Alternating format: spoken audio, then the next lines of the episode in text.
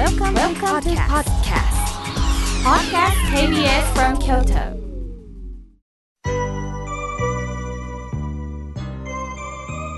さあ新年からたくさんのおはがきメッセージ、えーいただきました。ありがとうございます。まずはじめにコーヒー大好きさんよりいただきました。妙慶さんの声話し方にはいつも癒されています私はせっかちでいつも主人に叱られてばかりですそして我が家には95歳のおじいさんがいます。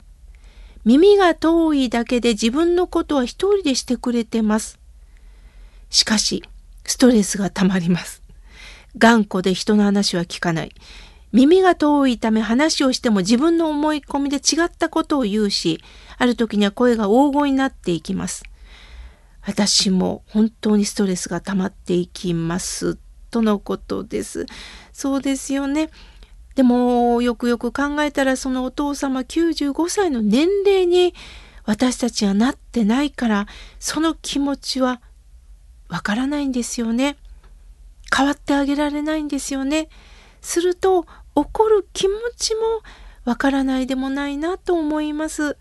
すると私たちはねまともに怒られたと思うからストレス溜まるんですよね。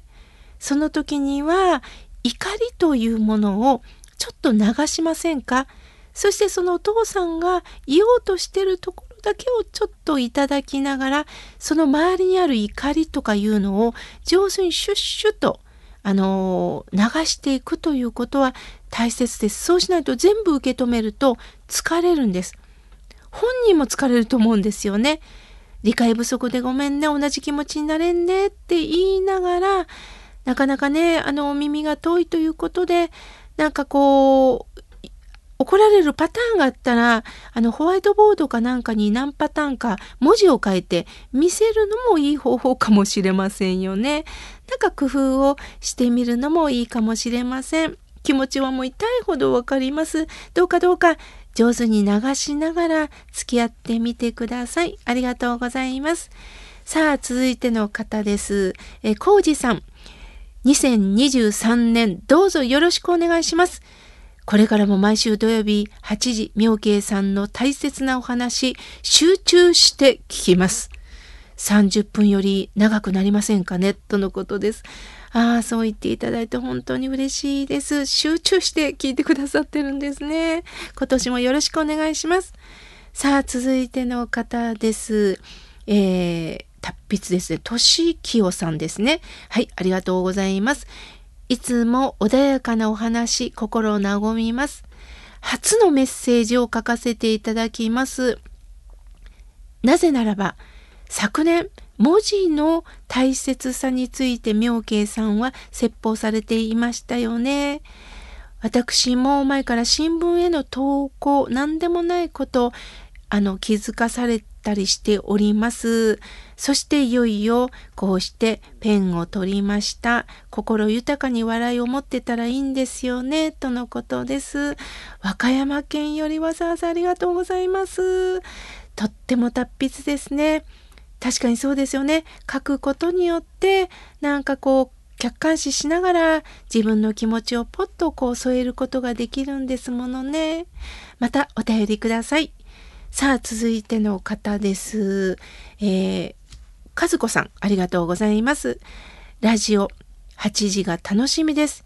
いろんな話を聞かせてもらい本当にありがとうございます。さて昨年、妙慶さんはテレビ寺小屋で法話をなさっていましたね。いつもお元気でお仕事をされてること、本当に喜ばしいです。私はこのラジオ、テレビがお友達です。これからもよろしくお願いします。とのことです。そうですか。テレビ、ラジオをね、聞きながら刺激をいただくっていうことは本当に大切です。私も今はね、介護が増えたので、もう特にね、KBS ラジオさんを楽しみに朝から晩までずっと聞かせていただいております。思わずリスナーさんになって手紙書こうかなと思う時があるぐらいなんですよね。でもこの曲に来るとね、あのパーソナリティの方と会うことがあるのでね、あの聞いてるよっていうふうに声をかけたりしております。さあ、続いての方です。ぎっくり腰のボンコストリアスターさん、ありがとうございます。昨年、高田薫さんと妙慶さんの会話、声似てますね。どっちかわかりませんでしたとのことです。そうですか。あの、確かに高田さんも声が透き通るようにね、あの、お綺麗でした。あの、普段ね、小説でしかね、あの触れることがない生声を聞いたっていうことでね、ファンの方喜んでくださったと聞いております。ありがとうございます。さあ、続いての方です。おはがきをいただきました。えー、ラジオネーム、トール池田さん、ありがとうございます。妙慶さん、私はお正心下を聞かせていただいております。心が落ち着くんですよ、とのことです。ああ、そうですか。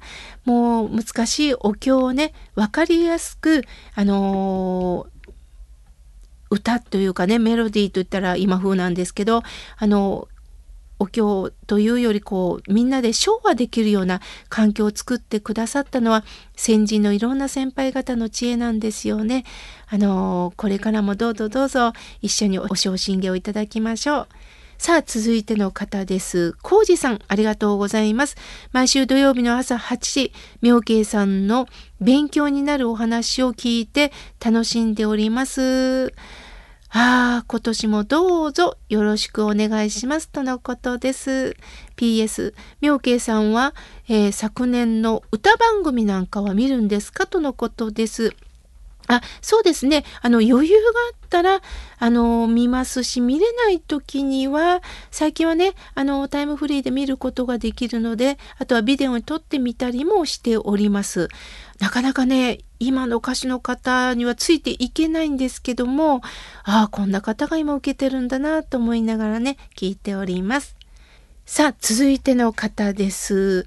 えー、上行区より、えートミさん、ありがとうございます。妙慶さん、毎週楽しみに聞いております。自分のことに当てはめて聞いておりますとのことです。ありがとうございます。さあ、続いての方です。メールをいただきました。花のワルツさん、ありがとうございます。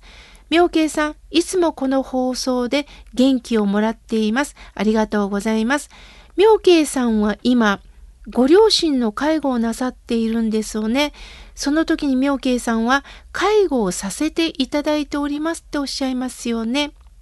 実は私は、えー、実母と義理の母を同時介護しておりました。本当に他にも兄弟姉妹がいるのになんで私でなのと思ったことがあります。お盆のお参りに来ていただいたご縁様に、まあ、ご住職様のことですね、少し愚痴をこぼしてしまいました。そうしたら、あなたにそういうお役目ができたんですよ。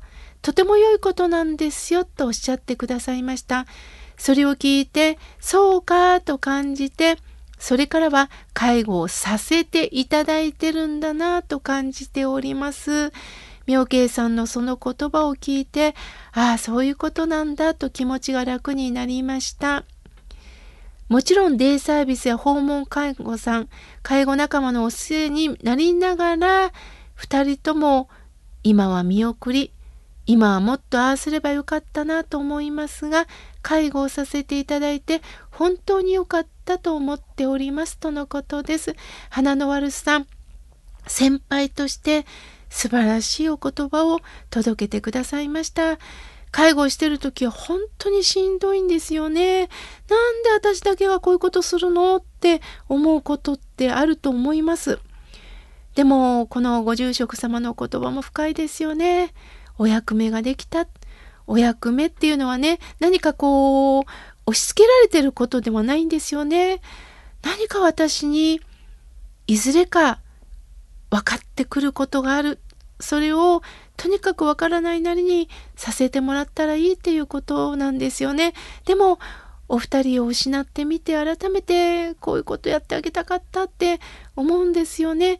私もそれを感じながらね、あの、両親の介護をさせていただいております。後悔したくないなと思いながらね、介護をさせていただきます。でも腹が立つ時は腹が立つんですよ。この繰り返しなんでしょうね。ありがとうございます。さあ、続いての方です。千代ちゃんさん、ありがとうございます。今年も土曜日の8時、番組を聞くのが本当に穏やかになるんですよ。ずっと続けてくださいね。30代千代ちゃんさん、ありがとうございます。今年もよろしくお願いいたします。さあ、続いての方です。ローズマリーさん、ありがとうございます。妙慶さん、今年も番組楽しみに聞いています。妙慶さんの言葉、皆さんのメッセージを聞いてるだけでパワーをもらってますとのことです。わあ、嬉しいですね。皆さんのメッセージもゆっくり聞いてくださってるんですね。なんか皆さんと一体になった気持ちになります。今年もよろしくお願いします。さあ、続いての方です。甲賀市よりスカーレットさん、ありがとうございます。妙慶さん、なんと、ラム酒香るあんこ、日本酒香るあんこが届きました。昨年の素敵なプレゼントです。大切に味わいます。今年もラジオを聞かせていただきます。ありがとうございます。とのことです。ああ、スカーレットさん当たってよかった。今年もどうぞよろしくお願いいたします。さあ、続いての方です。ラジオネーム、招きうさぎさん。今年はうさぎ年ですもんね。妙慶さん、昨年井村屋さんの商品が届いたんです。スタッフさんからまずお電話をいただいたんですね。プレゼントが当たりました。私はまず本当ですか？って言ってしまいました。ラム酒香るあんこ、いつ食べようか思案中です。ゆっくり味わいたいと思います。今年もどうぞどうぞよろしくお願いしますとのことです。こちらこそよろしくお願いいたします。さあ、続いての方です。左京区バカボンさん、ありがとうございます。おめでとうございます、みおけいさん。昨年、井村屋さんの香るあんこ2種類が当たりました。突然送っていただき大変嬉しく感謝しております。なんとなんと美味しい美味しい。本当に美味しかったです。私は井村さんの商品は昔からの付き合いで、とにかく美味しい上にリーズナブルっていうのがいいですよね。さらに妙慶さんのこの番組を聞かせていただくということ、ためになる番組、美味しい番組、これからもどうぞよろしくお願いしますとのことです。ああ、ここまで言っていただきまして本当に嬉しいです。味わってくださいね。さあ、続いての方です。泉のほとりさん。妙慶さん、昨年あんこが当たりました。半信半疑で送ってしまったんですが、当たったんですね。幸せなひとときを感じております。今年も妙慶さんはじめスタッフの方々、寒さが続きますが、末永く番組をお願いしますとのことです。わあ、続々とね、あの当選した方のメッセージも、そして普段気にかけてくださってること、いろいろと心を込めて、えー、今年あ高いメッセージをいただきました。まだまだたくさんのメッセージをいただきましたが、来週紹介させていただきます。